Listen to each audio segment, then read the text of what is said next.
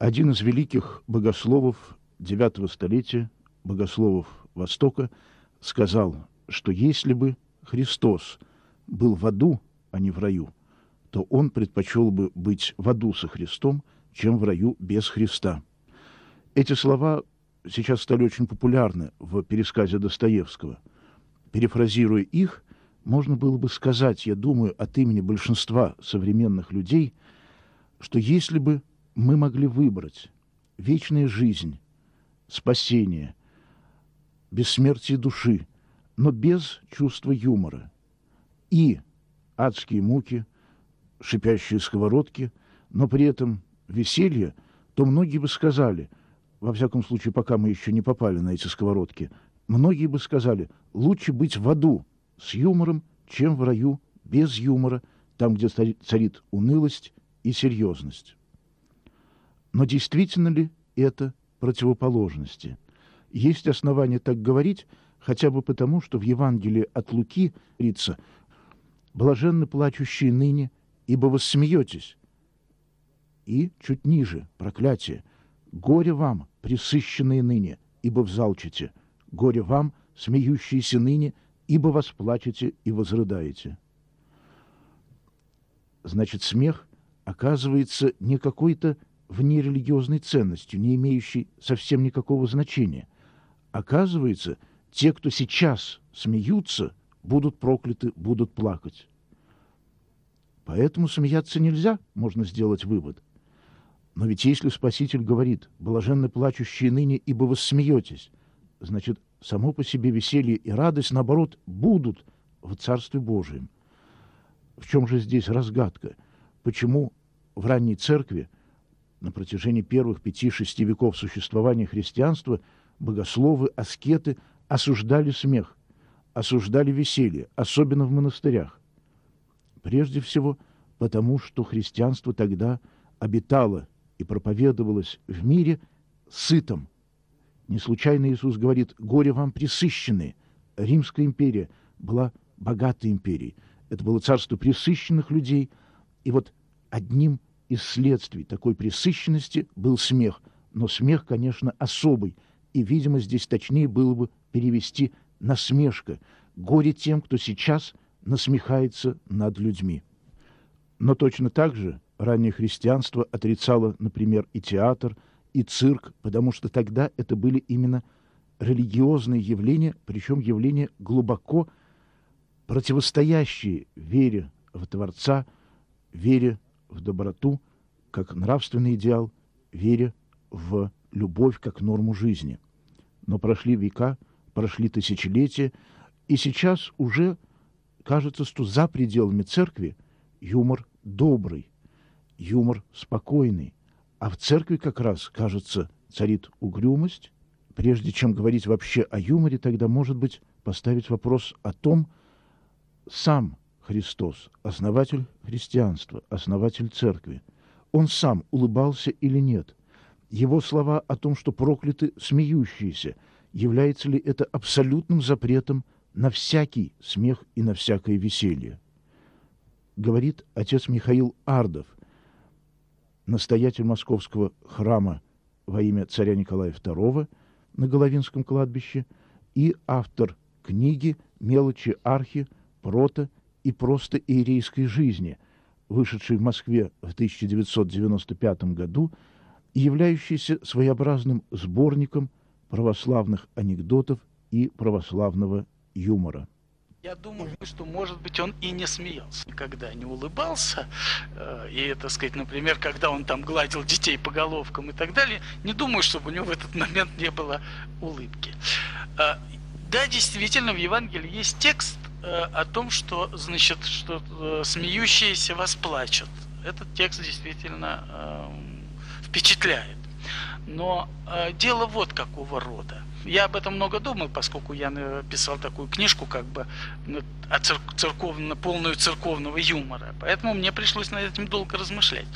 И должен вам сказать, что э, самые две вещи, которые меня так сказать, подвигли, в конце концов, решиться на написание такой книжки, это, э, значит, то, что мы знаем из жития основателя монашества Антония Великого, который э, шутил со своими учениками, и когда ему было сделано замечание, он сказал, что нельзя натягивать тетиву лука все время, надо иногда ослаблять, иначе она лопнет.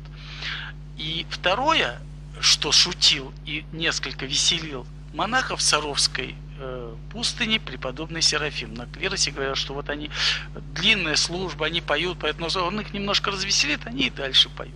То есть э, естество наше немощное человеческое такой разрядки требует. Естественно, что смех не должен обладать, не надо смеяться над кем-то конкретно, не надо, чтобы он нес кому-то обиду, э, так сказать, не надо никого вводить этим в соблазн, и так далее.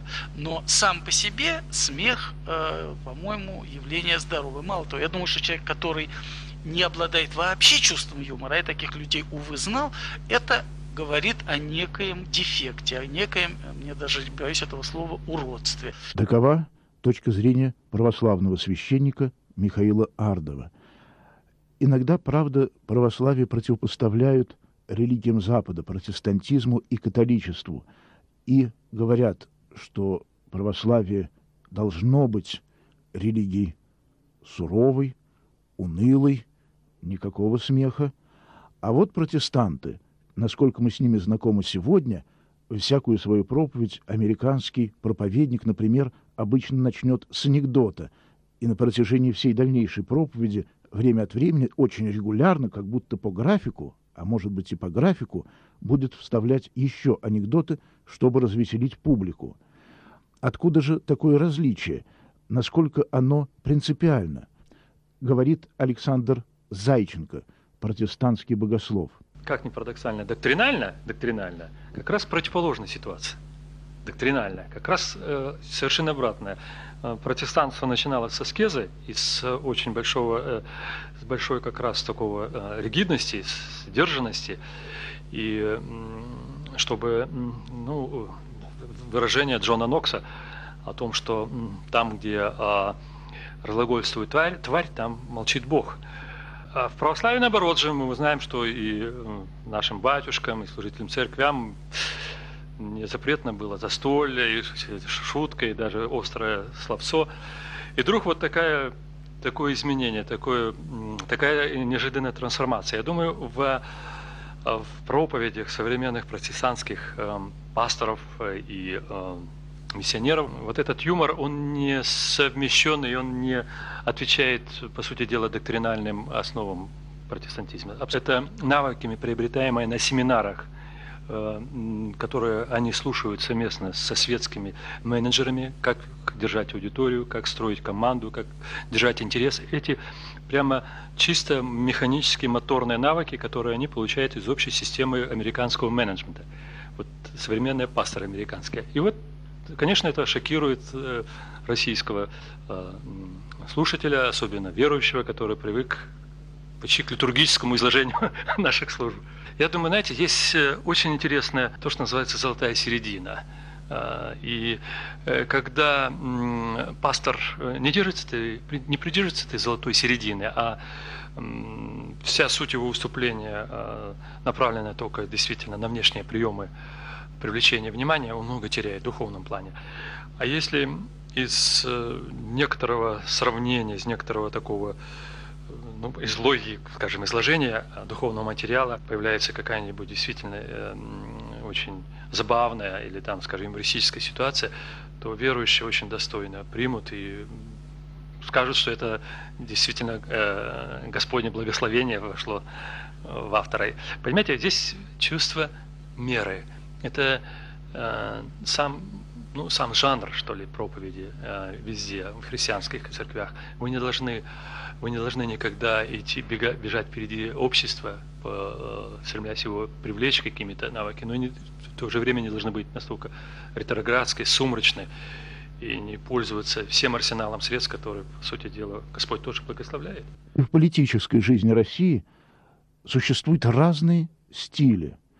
Многие политики словно бегают от юмора. Они вечно мрачны. Другие, наоборот, острят. С точки зрения церковного человека, его больше не хватает нашим политикам. Юмора, или обличений, в чем больше нужда в нашей стране.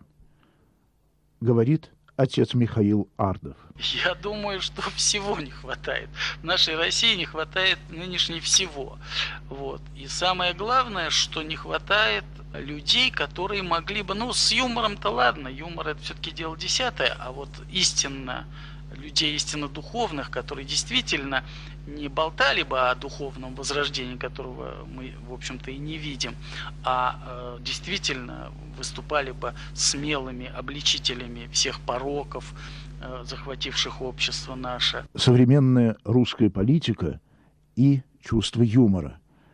Мнение о них известного юмориста Иона Измайлова. Одновременно, о чем знают, я думаю, немногие, хотя он этого не скрывает, православный человек, крещенный отцом Александром Менем. Вот те вот коммунистическая эта верхушка, она никогда не шутила. Это там все серьезно, потому что если пошутит, сочтут дураком, и, и вроде как это и неприлично для властителя. А вообще-то наши теперешние шутят. шутят. Э, э, смех это всегда низвержение э, пафоса, понимаете? А, а этот тот строй был очень пафосный, очень такой Э, самовлюбленный и величественный, понимаете, и поэтому юмор им был ни к чему. Он... Вот эта вот величественность, она предполагает, э, что юмор не нужен, потому что юмор развенчивает вот этот пафос. Вы посмотрите, Борис Николаевич довольно часто шутит там. Другой вопрос, как шутит там. Бывает и даже удачно, и неудачно, но во всяком случае он все время старается пошутить. Вот все время, вот как он с народом встречается, вот я гляжу, он там говорит, говорит, а потом обязательно пошутит. Это у него уже такой вот манера, вот выработанная очень четко. Теперь посмотрите, как разговаривает Явлинский. Явлинский человек такой, ну, видно, очень самолюбивый и по, по, по, потому что я вот вижу по телевидению. Но он, он тоже шутит все время, он довольно остроумно шутит. Не случайно именно при советской власти чувство юмора, казалось, развивалось особенно – потому что все другие чувства были подавлены под запретом. И вот люди отыгрывались. Анекдот стал главным способом и общения между людьми, и противостоянием тоталитаризму. Но советская власть кончилась, диктатура стала меньше, но не стало меньше греха. И вот это царствование греха, оно не только ужасно, оно еще и очень комично для того человека, который открыл себе мир за горизонтом. Один пример. В сборнике «Отцы-пустынники смеются», который издали в Москве францисканцы в 96 году, есть такой эпизод, взятый из житий святых отцов египетских пустынь IV столетия. Авва Евлогий был однажды так грустен, что не мог этого скрыть. Его спросили, почему ты грустишь? Потому что я усомнился в способности братьев познавать великие истины Божии. Трижды я показывал им льняной лоскуток с нарисованной на нем красной точкой и спрашивал, что они видят. И трижды они отвечали «маленькую красную точку». И никто не сказал «лоскуток льна». Вот этот юмор, когда мы вдруг понимаем, что в мире есть Бог – что в мире есть огромная невидимая его часть, по сравнению с которой все наши беды — это мелочи. И в застой самые ужасные были не красные флаги, а то, что мы видели только эти красные флаги, и многие, кроме красных флагов, не видели ничего. Одних красные флаги восхищали, другие клали свой живот на борьбу с ними, но и те, и другие были поглощены вот этим противостоянием, а на собственную жизнь уже ничего не оставалось. Известный французский философ начала XX столетия Анри Бергсон написал эссе о юморе, о смехе, где в качестве одной существенной черты смешного он отмечал, что смех вызывает все автоматическое, все механическое. Это означает, что один из юмористических приемов – это повторение – одно и то же слово, если оно повторяется, часто начинает нас смешить. Например, слово «однозначно». Если его вставлять после каждой фразы, будет смешно. И не потому, что само слово по себе какое-то замечательное, а потому что вдруг в человеке начинает просвечивать что-то механическое, как в роботе, как будто бы это автомат, И вот чтобы спастись, чтобы вспомнить о том, что это все-таки человек, а не робот, человек разряжается смехом и побеждает эту автоматичность. Он говорит, это случайное в человеке, это смешное, и поэтому мы над этим можем смеяться. Ведь просто над автоматом смеяться никто не будет. Там нет контраста. Над этим миром, над собой можно смеяться, потому что в нас есть свет и есть тьма. И вот этот контраст, он не только трагичен, но он и юмористичен, если появляется надежда на выход. Конечно, добро и зло неравнозначны. Свет и тьма неравновесны. Свет тяжел, тьма — это ничто. Тем не менее, в духовной жизни должна быть определенная гармония между серьезностью и юмором, как особым настроением, которое не дает человеку свалиться. И духовная жизнь должна быть широкой. В ней есть место и смеху, и плачу. Говорит Ариадна Ардашникова, православная писательница и художница монаха совершили какие-то э, грехи, и, и того, и другого поместили в пустыньку на какое-то время, ну не помню какое, ну пусть год, там, пусть шесть месяцев.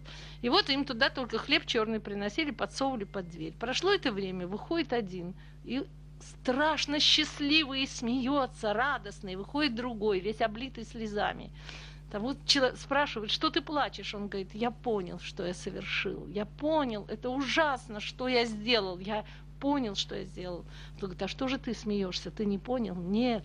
Я понял, что я сделал, и я рад, что я избежал этого, что благодаря наказанию я это понял, и этого не повторю, не сделаю. Я благодарю Бога, я счастлив.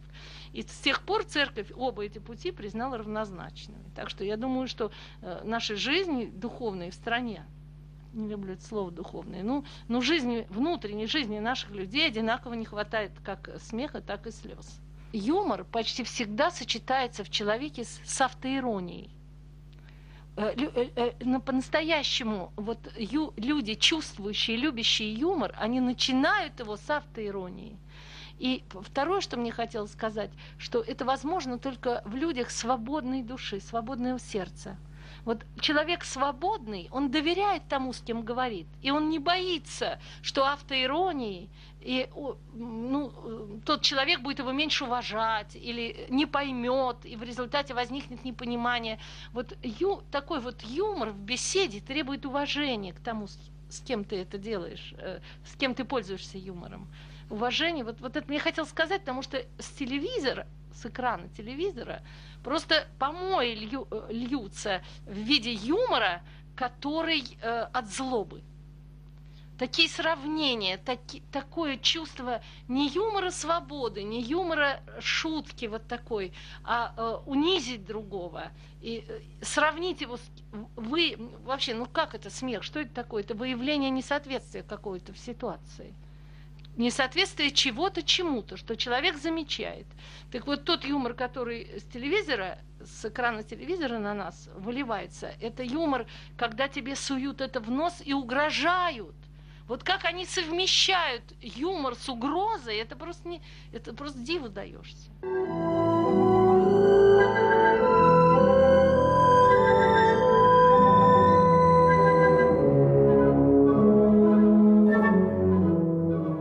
Эфире передача «Радио Свобода» с христианской точки зрения. Продолжим после перерыва.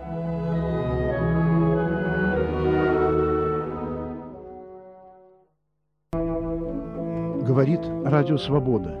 У микрофона Яков Кротов. Продолжаем передачу с христианской точки зрения, посвященную проблеме юмора в нашей жизни и в церкви. Юмор в церкви, конечно, есть.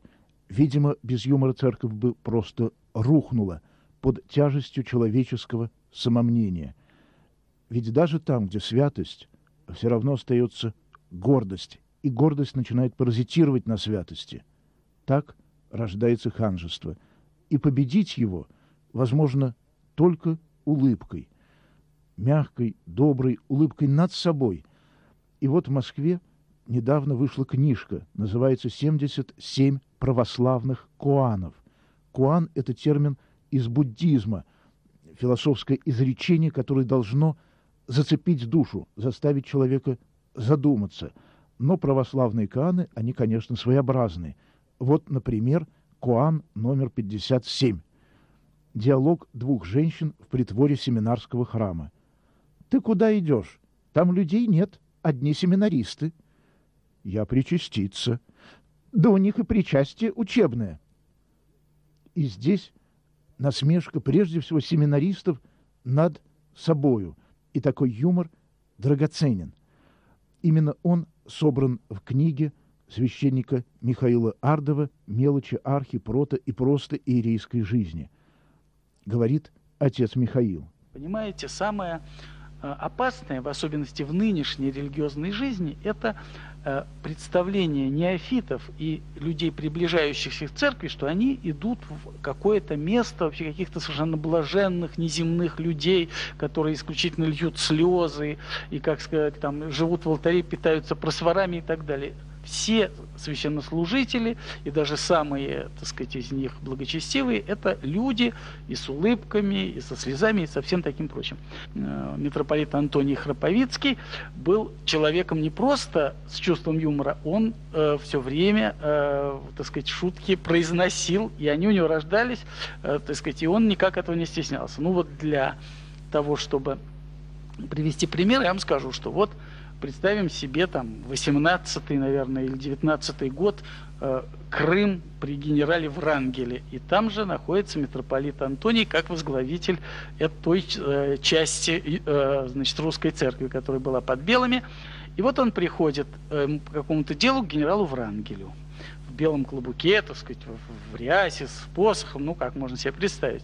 Вот. А глупый адъютант ему спрашивает – «А как прикажете доложить? На что митрополит Антоний говорит, ну скажи, что пришла Марья Ивановна в белой шляпке. Вот, понимаете, так сказать, так он относился к всему. И вот это, или второе, например, э, очень тоже любил и ценил церковный юмор уже его преемли, пред Э, вот предпоследний эм, первый иерарх зарубежной церкви. И вот я был в Америке в прошлом году, и мне, например, с его слов сказали э, такую вот чисто церковную такую шутку, как кадит протодиакон и как маленький диакон. Что протодиакон так машет э, так медленно кадилом и как бы говорит «понюхай, понюхай, понюхай». А дьяконок кадит мелким, говорит, хочешь нюх, хочешь нет, хочешь нюх, хочешь нет. Понимаете, вот, так сказать, ну и э, жалко, чтобы это пропадало. Я считаю, что это, так сказать, люди должны знать и читать. Видимо, как и всякое явление, как и всякое слово, слово «юмор» выражает, по крайней мере, два разных явления – и об этом сознанием дела размышляет юморист Леон Измайлов, крещенный отцом Александром Менем. Юмор бывает, знаете, добрый, а бывает злой. Вот на эстраде люди довольно такие с сарказмом, довольно желчные и обидчивые, и очень часто задирают друг друга, и, и вот этот юмор э, направлен как-то на унижение, унижение человеческого достоинства. Ну, это, я не, знаю, не, не буду приводить примеры, но вы, наверное, понимаете, о чем я говорю. Ну, часто унижает человека. Человек уходит какой-то весь, его, знаете, обиженный. А вот есть юмор какой-то другой. Э, я встречал этот юмор два, три, четыре раза в жизни. Вот такой юмор был у отца Александра. Ни, ни тени нету оскорбления, ни тени это какой-то такой добрый, вот такой какой-то хороший юмор, причем он очень, у него очень хороший юмор был, очень большой юмор был у него. Он и шутил, вот, знаете, как-то, ну вот, какая-то мягкая шутка. Такой же юмор я встретил у, у Владимира Яковлевича Лакшина. Вот мы с ним были э, там в поездке в одной в Лондоне, я с ним ходил 10 дней, и вот он также, вот вы знаете, вот у него такой же интеллигентнейший юмор, не оскорбляющий человеческое достоинство. Это самый, это трудный юмор, потому что это нету таких опор. Многие люди готовы вытерпеть любое оскорбление, любой упрек, лишь бы только им не сказали, что у них нет чувства юмора. Этого не вытерпит никто. И это же напоминает в церковной жизни. Можно человеку бросать в лицо любые оскорбления – если он смиренный человек, он скажет, да, да, всем согрешил. Согрешил прелюбодейством, воровством, кражей, блудными помыслами. Но если ему сказать, что у него нет благодати, человек возмутится. Как? Конечно, есть. Может быть, не чувствую я, может быть, не чувствуешь ты, но благодать есть. Юмор оказывается каким-то благодатным началом в нашей жизни, как некоторый катализатор. Он присутствует, и вдруг сразу многое меняется. Даже прочесть Евангелие, некоторые места, не ощущая юмора, очень трудно они будут вызывать недоумение. Может быть, самое известное из таких мест – это сцена в Евангелии от Матфея, когда к Иисусу, отдыхающему, проповедующему евреям, подходит женщина, хананиянка, то есть из иноверцев, и просит Иисуса, чтобы он исцелил ее дочь. На что Спаситель отвечает, «Нехорошо взять хлеб у детей и бросить псам». То есть я сперва должен исцелять евреев, а потом уже возьмусь за иностранцев, я или мои ученики. Чудо как хлеб. И вдруг женщина отвечает, «Конечно, Господи, так, Господи, но и псы едят крохи, которые падают со стола Господ их». В ответ Иисус отвечает, «Женщина, велика вера твоя, да будет тебе по желанию твоему». Комментаторы к Евангелию говорят, что здесь не слово «пес» стоит в греческом оригинале, а слово «щенок», обозначающий маленькую собачку, не выросшую. И, конечно, это все меняет. Конечно, Иисус не называет женщину сукой.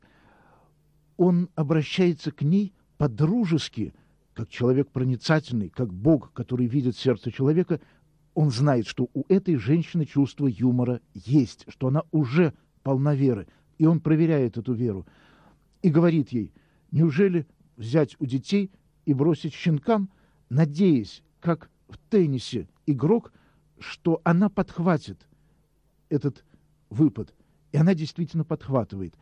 Такое возможно только между очень хорошими и добрыми людьми, которые понимают друг друга прекрасно. Как если русский и украинец дружат, и в застолье один другому скажет «ну ты москаль», а второй ответит «сам кацап», то это будет шутка, хотя те же самые слова в другой ситуации между людьми, которые друг друга ненавидят, могут быть смертельным оскорблением. Таким образом, в Евангелии и в христианстве все-таки юмор сквозит, ему есть место. И вновь мы возвращаемся к вопросу, а Иисус, Спаситель мира, мог ли Он улыбаться, мог ли Он смеяться – в таком жестоком мире, при таком тяжелом служении. И все-таки улыбался ли он, говорит Ариадна Ардашникова, православный литератор и художница. Почему же нет? Если он был голодный, если он огорчался, если он плакал, то, наверное, он насмеялся. Но тут вот в чем вопрос. Что был смех для тех людей? Это же люди дру- другого времени, это, я не знаю, ну, ну, исторически другие, духовно другие. Понимаете, это ведь люди, которые не знали, что такое не верить в Бога. Таких там не... Вот даже вот это. Вот как это? У нас половина населения не верит в Бога. А тогда этот вопрос не существовал как некорректный. Вот. И поэтому те люди, могли ли они смеяться? Что для них был смех? Ведь смех очень разная вещь. Вот отец Александр, например, однажды, когда хотел повернуть мое совершенно неправильное советское воспитание, то есть вообще-то хотел дать мне поддых, если бы он был не отец Александр, но он был отец Александр и сказал мне так, вы не можете со своей дочерью пожить как соседка. Вот как соседка – он не говорил мне, освободите ее от своей любви, потому что тогда бы я сразу наверное, там пришла в отчаяние. А он мне сказал, вот дайте ей пожить как соседки. А потом вдруг обнял меня и, обнимая, сказал, да вы же не сможете. Вот он, юмор. Юмор, который делает меня сильнее, который показывает мне с юмористической стороны мою любовь к ребенку, который дышать не дает – и при этом не унижает меня, не унижает ребенка. Вот он юмор. Наверное, вот так смеялся Иисус. Он обнимал за плечи человека. И он это делает и теперь. Вот я сегодня ехала и, э, зная, что вы меня спросите насчет юмора, подумала, что я и не знаю юмора в Евангелии, во всяком случае. В Новом Завете, я хочу сказать, не знаю. И вдруг подумала, как это я не знаю? А что такое 12 коробов после пяти тысяч хлебов? Разве здесь нет вот этого обнять за плечи? Когда, когда сатана сказал, сделай из камней хлеба, он сказал, нет, не хлебом единым сот человек. А когда люди пришли вот за, э, не за этим хлебом, а за духовным, он прежде их накормил. И чтобы они потом не говорили, что это был какой-то фокус, насыщение какими-то крошками, он заставил их собрать 12 коробов. Это не юмор. Вот я вижу в этом юмор, я вижу вот э, не улыбку на его лице, я вижу улыбку его сердца, это улыбка тепла, в ней нет ни унижения, ни снисхождения такого э, обидного для человека. В ней есть тепло, любовь, в которой можно все. Любовь может смеяться. А вот в наше время смеются без любви. Это жуткий, страшный смех. Его не может быть ни в церкви, ни в Евангелии, не должно быть. Говорила Ариадна Ардашникова – было ли чувство юмора свойственно Христу?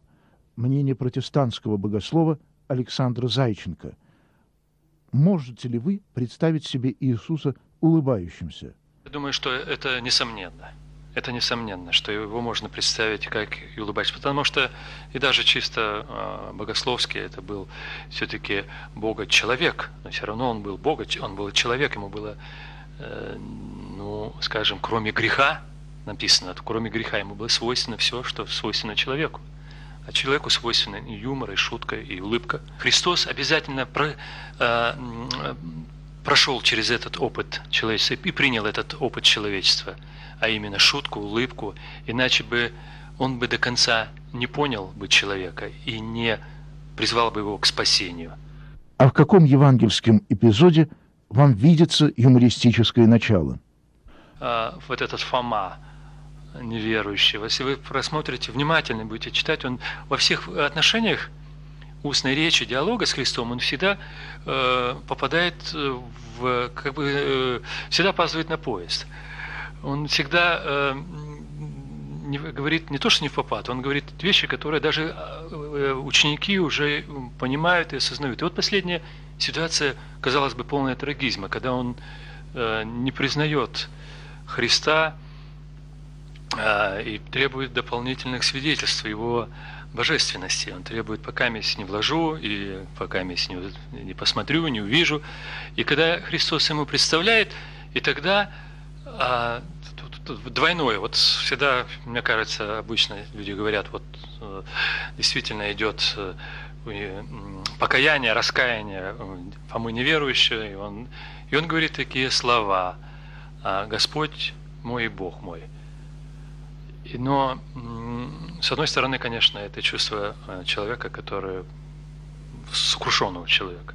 А с другой человека, это человек, который опять опоздал на поезд. И Христос ему, помните, что после этого говорит, что не эти получат э, благодать, не эти получат наибольшее благословение, а те, которые не будут видеть этого, которые не будут знать. И в некотором положении, мне кажется, это положение этого человека смешное, хотя вот здесь э, шутки нет в лоб, но она здесь присутствует. Говорил Александр Зайченко, протестантский богослов. Напомню, как звучит это место в Евангелии, когда Иисус говорит Фоме, «Подай перст твой сюда и посмотри руки мои, подай руку твою и вложи в ребра мои, и не будь неверующим, но верующим». Фома сказал ему в ответ, «Господь мой, Бог мой». Замечу, это даже не ответ – это возглас. И дальше евангелист рассказывает. Иисус говорит ему, ты поверил, потому что увидел меня, блаженно не видевшие и уверовавшие. Когда эта фраза читается в церкви, на церковнославянском или даже на русском, тем более на латыни, на распев величественно, это потрясает.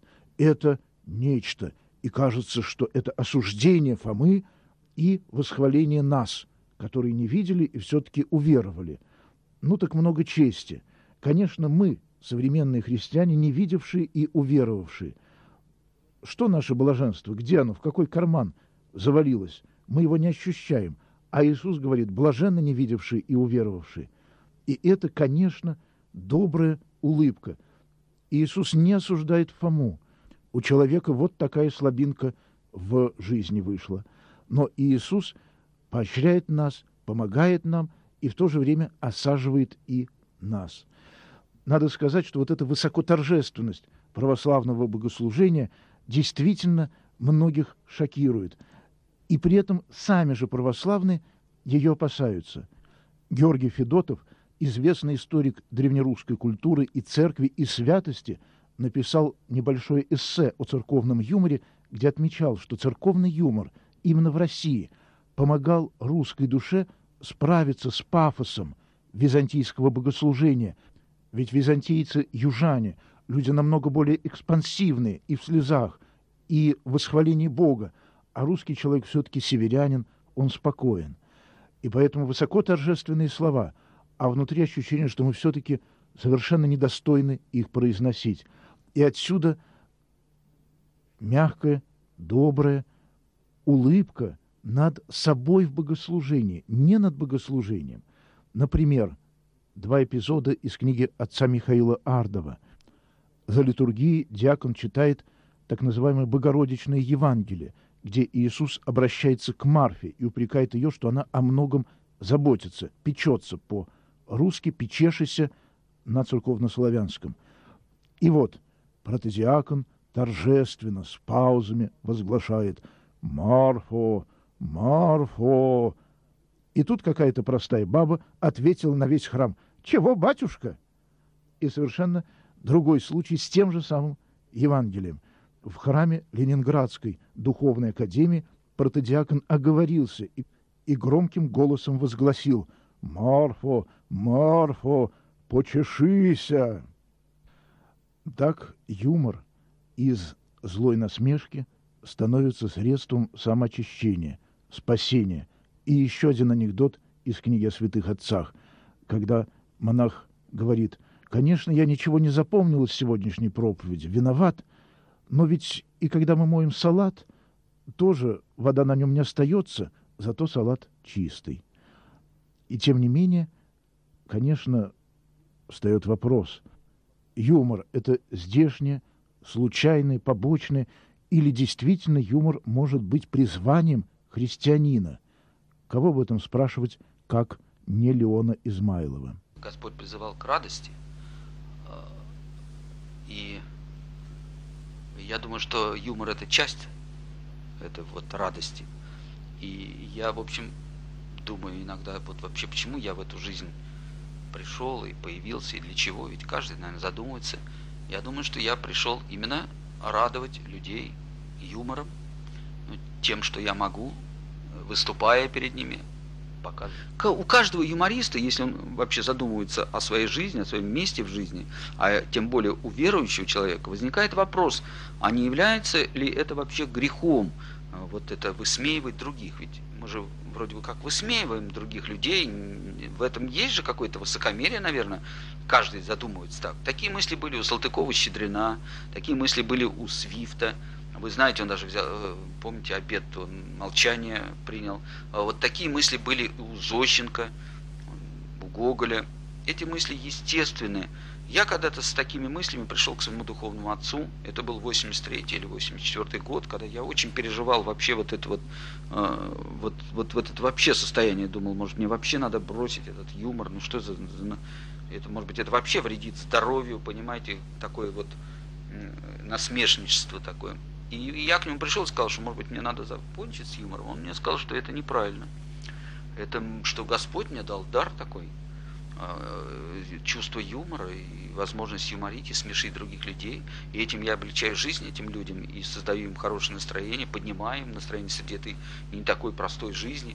Вот. А она не была никогда простой, в общем ну, во всяком случае, в нашей стране, и тогда, и сейчас уже она тоже вроде как не стала полегче, правильно? О чувстве юмора размышлял Леон Измайлов, известный юморист. В Евангелии от Иоанна, когда Иисус говорит книжнику Никодиму, что нужно родиться второй раз. И Никодим озадачен. Что это означает? Как может человек родиться вторично? Юмор загадки, когда Иисус в жаркий полдень около колодца, встретив женщину, которая предлагает ему напиться холодной ключевой воды, говорит ей, «У меня есть вода такая, что если от нее отпить, ты больше не будешь жаждать вовек». И это юмор, это юмор загадки, юмор тайны, той тайны, когда Царство Божие, невидимое место для каждого человека, для которого он создан, вдруг входит в наш мир. В этот мир лжи, в этот мир обмана, в этот мир перевертышей, где часто правит тот, кто должен подчиняться, где торжествует порог. Что делать среди этого океана зла? Быть или не быть? И на это часто надо ответить, надо улыбнуться, и тогда мы увидим тоненький лучик света в лампаде, который светит Господь на нашем духовном пути. И тогда мы придем туда, где действительно нескончаемая радость, нескончаемое веселье, не ценой унижения кого-то, не ценой оскорбления и убийства, там, где веселье и радость, которые дают жизнь.